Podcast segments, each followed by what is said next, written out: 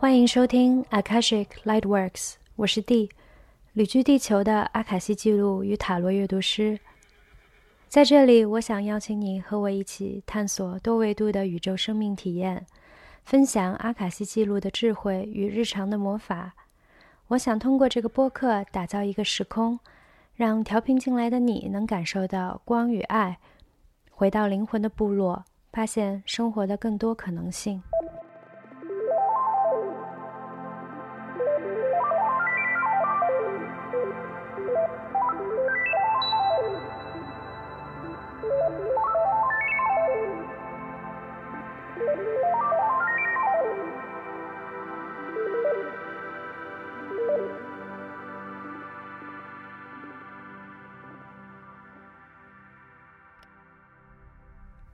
嗨，大家好。这期我原计划是想聊一聊我的女祭司之旅和草药仪式，但因为今天是我在 Permalab 社群的最后一天，嗯，当下有很多的感受冒出来，也是想把这些非常鲜活的当下的感受与体验分享出来。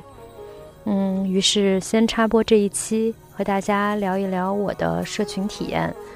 啊，也给我自己一个机会，在结束社群生活之前，做一个回顾与整理。嗯，我现在正坐在被放置在山顶上的一艘船上，录制这一期。嗯，眼前是延绵的山丘。嗯，可能大家也会听到风声。我希望这个风声不会太影响这个录音的效果，而是感觉是邀请风声来和我一起参与这一期。节目的录制，嗯，从年初到现在，我们在 Permalab 待了将近两个月，两个月亮周期了。这是一个目前大概有十来个人组成的社群，嗯，其中三个大人，两个孩子是常驻的成员，然后其他成员包括我们是属于来来去去的游牧族。嗯，这个社群呢，目前正处于扩张期。嗯，以后可能会发展成一个更大型的游牧式的社群与村落，嗯，会有学校、餐厅，嗯，疗愈中心，呃，媒体中心等等。那 Permalab 这个名字，它来自于 Permanent Lab，也就是永久性的实验室的意思。他这个社群给自己的定义是一个永久性再生与循环共生实验室。嗯，他的理想是通过共享生活，重获我们对生活节奏与环境的主权，发展再生文化的仪式与模式，创造一个能够反映我们深切渴望的一个社会与自然的环境。那这段关于 Permalab 定义的叙述是我从他们的网站上摘要下来的。而我自己的感悟，因为我来到这里是因为机缘巧合，当时并不知道这是一个社群，也不知道它所携带的崇高的理想。嗯，只是因为和创始人感到投缘，呃，这种契合感让我决定，呃，接受邀请来这里生活一段时间。随后我才了解到这个社群的背景，然后它背后的这些理想。嗯，后来。我之后在不同的场合，嗯，和朋友聊到这个地方，然后发现很多人都听说过这个地方，很多人都慕名而来，我才发现它是一个有一定知名度与影响力的社群。但当别人问到我在这里的实际体验的时候，我觉得很难去描述出来，特别是对于那些嗯，因为好奇然后阅读了。这个 PermanLab 网站，因此而产生了一些期待，有一种慕名而来的那种目光。我会更加不知道如何去回应他们。他们看起来充满好奇，然后期待的样子，问我，让我觉得我的实际体验有可能，嗯，会破坏他们所投射出来的那种期待。但同时，他们可能也很难想象我在这里的。实际体验有多么的丰富，多么的奇妙。嗯，我也很珍惜我在这里度过的这段时光。嗯，包括在这里结识的这些朋友，非常喜欢他们。嗯，我觉得特别是在当下这个环境，嗯，封城、封禁不断的延长，让很多人不得不孤立在家中，缺乏社交生活，然后也缺乏与外界的接触。包括现代生活本身也是把人从自然。然后从这种村庄部落的文化中脱离出来，嗯，从这种大家庭的环境中分裂出来，成为了一个个的个体。当然，这种个体化它可以带来一定的自由度，一种解脱感，但同时它也加深了这种孤孤独，然后隔离这种距断离感。嗯，可是，在社群里，你能够和一些。志同道合，然后三观又一致的人在一起组成一个大家庭，然后一起共创生活，然后体验分享。嗯，我觉得真的是非常难得，然后很深刻又非常丰富的经历。嗯，对我来说，社群生活最珍贵的其实是友谊这种连接与交换本身。呃，我知道我来到这里遇到这些人并非偶然，然后在一起朝夕的相处。一起做了很多有意思的事情，有很多有趣又很深入的对话。嗯，这些很平时的东西对我来说也是最深刻的。我其实对通过集体生活来创造，嗯，这种崇高的理想，打造一个乌托邦，呃，这种模式，我其实本身不抱以太高的期待。其实我更关注的是这个旅程本身。呃，人与人的灵魂与灵魂的这个相遇，嗯，那种本质上的连接是最吸引、最能吸引到我的。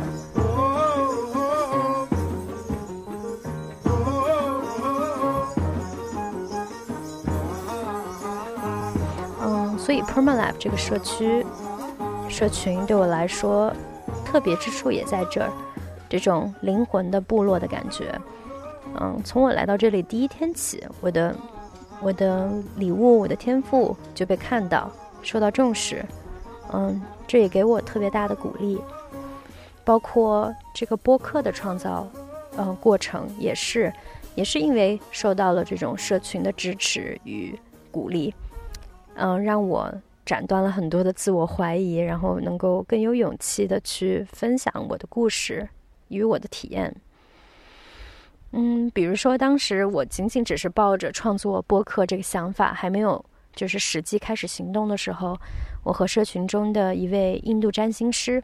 看了我的星盘，然后发现，在印度占星中，我我是太阳双子，然后水星的能量也特别强，无论是就是行行运还是相位上，都在鼓励我去分享、去表达，然后去传播。呃，这也是给我。嗯，让我更有信心的去行动起来，然后来录制、来发布这个播客的一个推动力之一。嗯，那在社群中会经常的发生这样的互助与交换。嗯，他来帮我阅读星盘，然后我帮他阅读阿卡西记录，有一种大家互相分享、交换礼物、一起发光、一起见证彼此绽放的感觉。嗯，这点特别棒。然后，另外在社群中还有一位成员，嗯，他是一个嗯 horse whisper，嗯马语者，他养了五匹马，然后他擅长与马一起交流与沟通，然后会做一些和马相关的互动的实验性的体验。嗯，当时我无意中聊到前世这个话题的时候，他特别感兴趣，然后也是因为我的到来，我的在场。在这个场域中，好像打开了一个这样的一个空间，呃，也帮助他开启了他的直觉力，他的女巫力。嗯，我也有向他传达来自于他过世父亲的讯息与爱意，然后他也因此重新拾起了父亲留给他的灵摆，开始更勇敢的表达，展示自己隐藏了很久的那个女巫的部分。就看到这些变化，我会觉得非常打动我。然后在社群中，你可以有机会去近距离的去观察到这些变化，嗯，这个是我平常很难在就是远程的个案中去体验到的。这样的例子有很多，也是也是因为就几乎在社群中每一位成员都来找我做过塔罗或者是阿卡西记录的咨询，然后我也可以在就是这两个月当中非常直观的看到他们的变化，然后看到我的工作的所所带给这个社群带来的一些影响。我会觉得是一件非常有意义的事情。那我在就是给予和服务这个社群的同时，我也收获到很多来自他人的这种呃礼物交换，他们的陪伴，呃美食的喂养，还有更珍贵的是友情。然后那学到了特别多。像我之前总说自己不是 community person，嗯，对社群生活一点都不向往。但通过这两个月的实际体验，我发现我不可能不是 community person。人就是社群动物，这是人性的一个部分，只是需要的可能是不同程度、不同方式与形态的社群。像我之前在巴伐利亚的那个农场 Look 度过的那三年，嗯，象牙塔式的生活，虽然也很美好，然后有大自然相伴。然后我们一家三口也相处的非常融洽，但我们也明显的感觉到了社群，然后朋友的缺失给我们带来的一些困境与局与局限。这也是为什么我们决定走出那个象牙塔，然后去游牧旅居，然后去进入到更广阔的世界，从个人的到集体，从小家庭到这种社群团体。这个走出、不断走出的过程，真的给我们带来了特别多的收获、礼物，然后，嗯，恩赐吧。其中我感让我感受特别深的是关于养育孩子。嗯，有一句就是来自非洲的谚语，是说养育一个孩子需要一个村庄。像这样的育儿方式，可能在当代社会非常难以就是实践与普及，特别是在城市里头。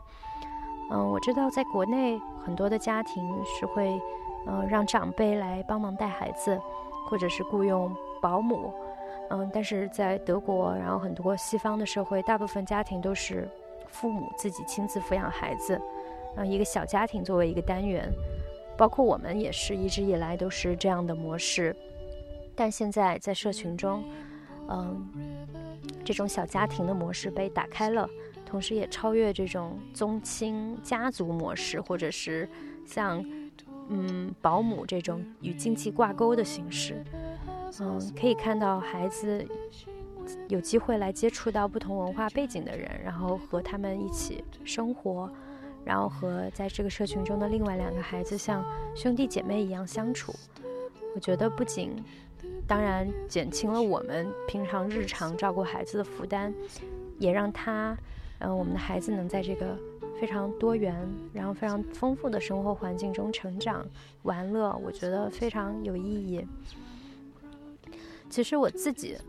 对社交的需求并不大，但是对孩子来说，能够有小小玩伴一起，然后创造属于他们自己的世界，而不是总是在成人制造、打造的那个世界的夹缝中去去存在、去成长。这个我觉得非常难得，是很珍贵的。这也是我为什么非常喜欢呃 Permalab 的一个原因，因为他们创始人自己也有一个跟瑞仔差不多大的孩子，所以在这个社社群中会特别关注到育儿这个话题，嗯，也会更有意识的把这个让这个环境创造的更适合于孩子。嗯，这一点和我们之前在法国待过一周的那个社群体验相比，就是那里就特别匮乏。嗯，很多人的早餐就是咖啡与香烟，然后呃晚饭到很晚很晚才吃，然后孩子们总是饿的得拿那个黄油面包来垫肚子。所以当时我待了一周就觉得到到极限了。但是现在我们在 Permalab 待了两个月，嗯，甚至我之前有过。想法是想真的是留在这里，甚至常住，也是因为孩子。Sit by the watch as the years turn, slowly bringing truth for every child to learn. And the magpie meadow darkens gently, blue now as the family sit, their faces lit by ember fire. 那除此之外，社群生活给我带来的特别的 多的启发之一，也是就是学会如何无条件的去爱，去实践这种无条件的爱与接纳。因为人和人在朝夕相处之间那么近距离的接触，嗯，在以同一个生活空间里，肯定会有一些 triggering，一些触发不适感的时刻与事件。那你如果能够打开自己去接纳与体验这些感受，去包容他人与自己，然后通过他人来看到自己，把自己带入到群体中去感受彼此之间的那个连接，然后去学会表达自己的需求，嗯，也给予、接纳、交换，然后我也看到一个人的力量与资源是有限的。那这么多人汇聚在一起，形成这样一个包容而有机的场域，让我们通过社群共创一种新的文化与相处模式，然后自然而有机的去去展开它，去扩散它，嗯，可以因而去改变和转换整个世界的一些固定的模式，的确是可以创造出更多的可能性的。说到这儿，我真的觉得社群生活。就是我现在在社群生活的直接的深入的体验，也改变了我很多之前对社群还有他者的一些固定的单一的印象与偏见。我我有通过他人，通过他者更清晰的看到自己，然后我也看到了自己在群体中、团队中的一个角色，我的天赋与目的在哪里？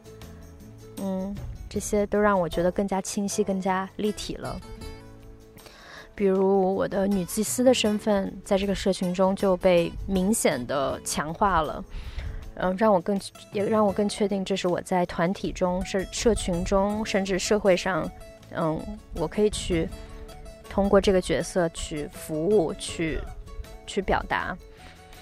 那另外，除了就是女祭司，然后还有母亲这样比较明显的我的内在原型，还有一个 女王这个原型。是我通常，嗯，只会在亲密关系中或者是家庭中展现出来的。我很少在群体中，嗯，甚至也很少在我的朋友里去展示这个面。嗯，可能是因为害怕受到太多的注意、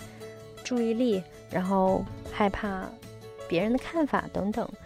我会更习惯的把伴侣在伴侣面前展示我的女王面，但是当其他人，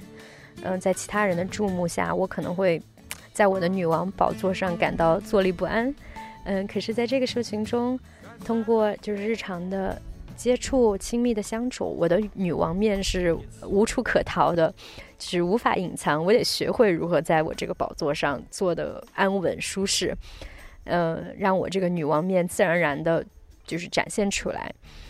这个过程也让我发现，其实女王这个角色在群体中也是非常非常必要的。嗯，我不需要为我的女王面而感到不安，然后也不需要去在意，就是大家对女王这个角色的偏见，或者是这个角色所带来的那种权力的不平衡。嗯，我也会学会去接纳自己的这个面相，或者说接纳更多的被看见。嗯，这个在社群生活中。我觉得是非常重要的一点，因为你在社群中生活，你会觉得是裸露的，你的才华、你的不安都会被看见，这个可能对一些人来说是会是一个挑战。嗯，你会觉得无处可逃，什么都暴露在群体中。嗯，同时这个对社群本身也是一个挑战。嗯，你这个社群文化够不够宽容？那如何去平衡这个边界，然后与焦点？什么时候就是你包容的界限在哪里？的确会遇到一些情况，可能有些人就真的不不适合在这个场域中，嗯，可能他们的能量或者他们的个人的问题会给这个社群带来太多的负面的影响，那那他们可能也需要划划定一个边界，不不仅是邀请人进来，也要是时候赶人走。这个也是社群他自己会遇到的一些挑战。我感受到这个社群是在鼓励大家去做自己，然后 being authentic，然后坦诚交流的同时，也会有一些就是暗流在涌动，然后一些被压抑的声音，一些固有的模式，还有权力的平衡、意见的冲突，还有就是所谓在 free love 开放关系模式下的一些复杂的情感情感关系等等。在我看来，这些都是很正常、很自然的在社群中的问题，除非大家都开悟了。嗯，可惜大家都还在开悟当中，而且处于不同的进化阶段。那聚集在一起，然后产生这些联系，无论说是正面还是负面的，其实都是，嗯，我看到的都是彼此在协助彼此的进化、成长，嗯，与开悟。所以，如果能够带着这种觉知去体验社群的生活，不过于投射，也不过于索取或者取悦他人，然后在能感受到自己的独特性、自己的个人性的同时，又能够发现人与人之间的共性，然后有那种团队精神，出于然后去感受到那种本质的爱，嗯，在这样的基础上，去建立一个理想国，我觉得会是特别有变革性，然后会是。更可可行性更高的，那 Permalab 它自己是一个永久性的一个实验室，那就很明显它具有这种实验性，然后缺乏一定的定性，它是一个这样的场域，然后很多的不确定性会在这个空间里，这也是会给一些人带来挑战的点吧，嗯，特别是对这里抱有一定期待，然后渴望归属感的人。会在这里很难感受到那种安稳的感觉。嗯，在我看来，这里仍然是一个正在构想与建设中的乌托邦，它并非一个理想国，我觉得也不会成为一个理想国，可能一直都会是一个 working in progress。它是具有，它是会适合于具有一定先锋实验精神的勇者，或者能够保持开放态度的游牧者，适合他们来到的这样一个地方。这也是。呃，我喜欢这里的原因之一，嗯，但也也好像是硬币的正反面，每一个喜欢的点翻过来就对应着我一个呃，我可能想要离开的理由，嗯，比如说之前提到，嗯，我会因为孩子而想在这里常住，嗯，但也发现其实也是因为孩子，嗯，在这里孩子总是有小玩伴一起跟他玩，然后也也总是有其他的大人。相对而言，我们一家三口的那种有质量的时间被缩小了，然后包括我和我蕊仔之间单独相处的时间也被缩小了。就对此，我觉得还挺想念的，因为我对我来说那种亲密的亲子时光是非常重要的。然后在社群中有这种 co-parenting 的概念，就大家一起共同抚养孩子。可问题是我和我的伴侣算是那种非常在场的家长，特别是我的伴侣，嗯，会给瑞仔特别多的爱，嗯与注意力。但可能有另外一个孩子，他是单亲妈妈在养他，然后，呃，爸爸不生活在身边，那他可能平时不会感受到那么多，同时接受到来自父母的爱，或者说缺乏就是父爱的在场。那他就会很容易投射出一种嫉妒的情绪，嗯，会让我们觉得需要克制对我们的自己孩子表达太多的爱，嗯，所以我虽然觉得就是 co-parenting 共同养孩子这个概念是很棒的，但很多时候父母的爱就是别人无法补偿的，所以对我而言，养育一个孩子就足够艰难了，然后同时要照顾到其他的孩子，我会觉得。心有余而力不足，嗯，但是就这种嗯 co-parenting 的模式，我觉得是会非常适合就是单亲家庭或者是本身就是在开放式关系中的父母那样的家庭。嗯，可能对我们我们一家三口来说，并不是最理想化、最最需要的一种一种方式。嗯，另外一个例子我可以想到的就是大家一起轮流做饭。呃，我其实是特别享受，嗯，因为你每一周可能差不多只需要做呃一顿或者是两顿饭，然后一周之内大家轮流做饭的时候，你可以品尝到那么多丰富美味的，呃，意大利、法国、西班牙不同风味的美食，就很像是有一个住家餐馆。这个我觉得，特别是在疫情期间是非常难得、非常棒的一件事情。但是同时，你会遇到的情况也有，包括混乱的冰箱，然后永远难以保持整洁的厨房，然后四处散落的咖啡杯、茶杯等等。有的时候，真的只想自己一个人静静的吃那个粗茶淡饭的机会也非常少。那我们之所以决定离开，也就是因为这些体验都。我觉得对当下来说就是足够了，嗯，也不是带以任何的批评的视角，然后不分正负，觉得是时候离开这个漩涡，然后回到一家三口这种简单丰富的生活当中，然后简化我们的人际关系。呃，另外我也发现自己特别渴渴望有一个家，就是你外出回来回到这个家里的时候，你知道你的床、你的沙发。桌子、茶杯，他们就在那儿。然后你回到家里，你可以放松，然后回到一个温馨的，或者说至少是一个 neutral、一个中性的一个中立的一个空间。不像你在社群里，你外出回来，你永远无法预料会是一个什么情况。嗯，有没有人做饭？就是今天的气氛是怎么样的？是潮涨还是潮落？可能你出门在外，本来心情非常好，觉得一切都很流畅。顺畅，但一回到社群里，你就觉得哇，堵得慌，好像气压很低，然后气氛很奇怪。但是很有的时候，有的时候可能又是另外一种情况，会出乎意料的觉得啊，回到像是回到一个温暖的大家庭里，然后气氛是轻盈愉快的。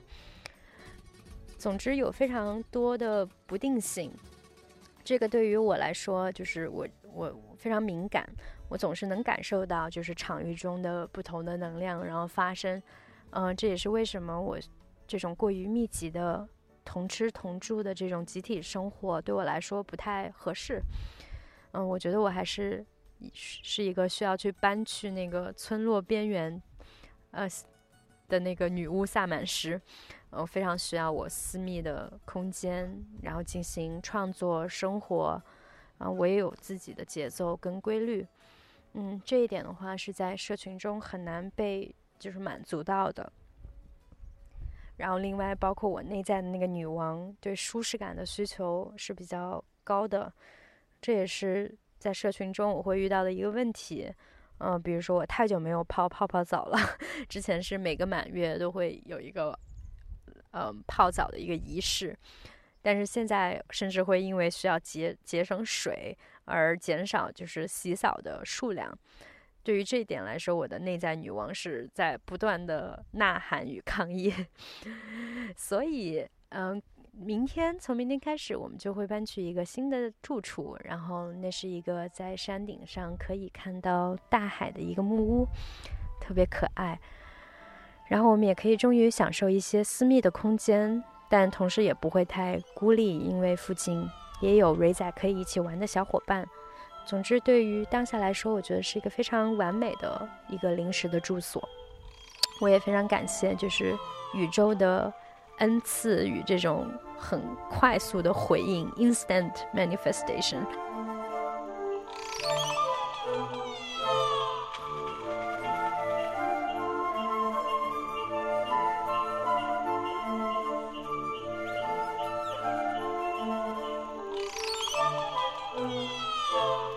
其实决定搬离这个社群的这个决定，是我在上一个满月过后的之后的几天，我才做出的这个决定。当时满月之前，我几乎很确定我会再待至少一个月两周期。然后满月从满月那天开始，我就突然很明确，就是内心真正的渴望，然后也确定了自己的那个意愿。结果立马在。就是第二天，宇宙就回应了我的呃心愿。对，第二天我就在朋友的谈话之间捕捉到了这个木屋出租的信息，然后也非常快的，我们非常快、非常顺利的做出了搬去那里的决定。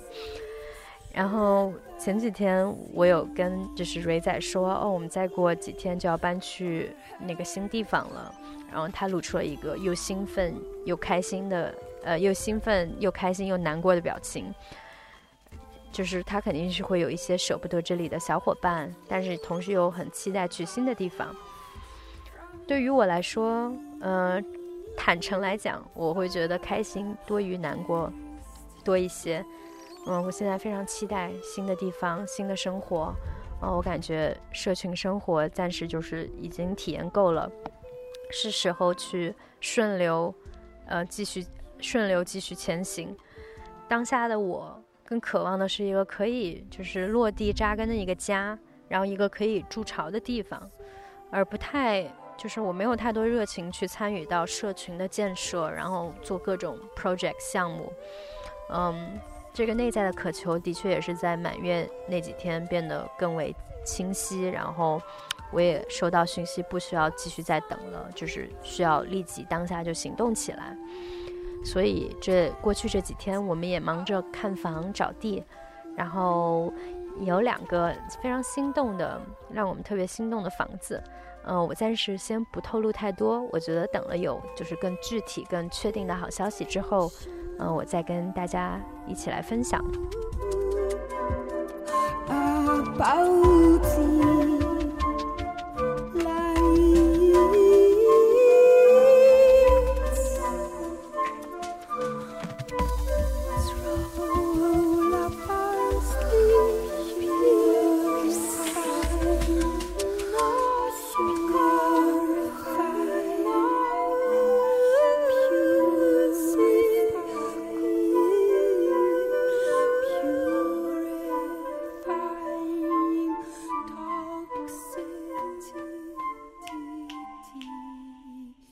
在葡萄牙呢，你会遇到很多在寻找社群，然后渴望社群生活的人。嗯，在这里也有各种各样的社群。嗯，从生态修行，嗯，自由爱到这种普门永续农耕等等，也是因为有这种各种各样的社群，有这些乐意去探索另一种生活方式、创造新文化、追求更高的理想的人群。让这里就是这这一代的文化也变得更多元、更有活力，然后更具有开放性。可能直接就是吸引到我的，并不是社群生活本身，而是因为有这样一些人社群在这里，然后有这些对社群文化感兴趣的人，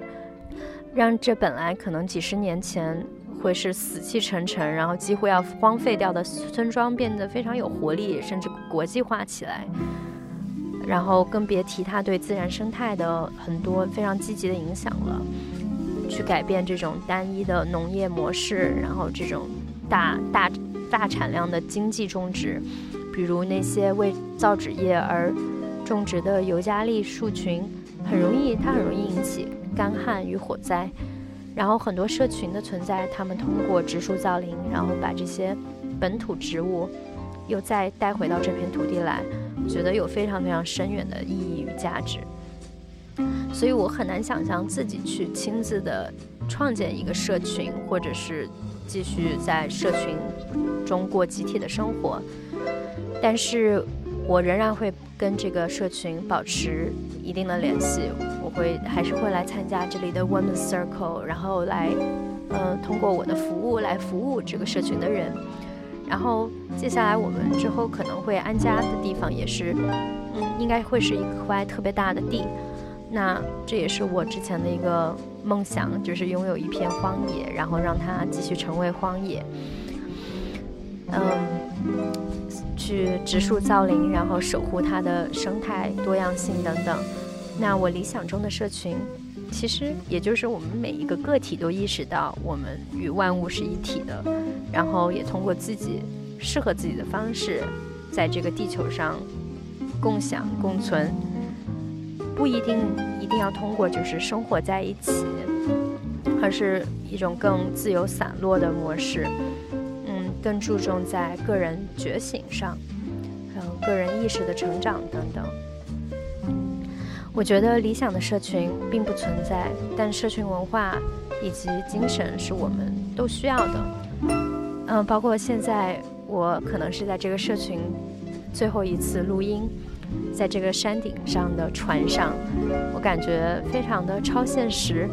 但是也是因为有这个社群作为一个载体，然后有一群这么有意思的人一起创造了这样一个现实，能够把这种超现实的、很有想想、很有想象力的，嗯，现实变成就是落地的现实。嗯，我觉得特别好，特别棒，就像一群人在一起造梦，然后一起觉醒，一起成长。所以我想在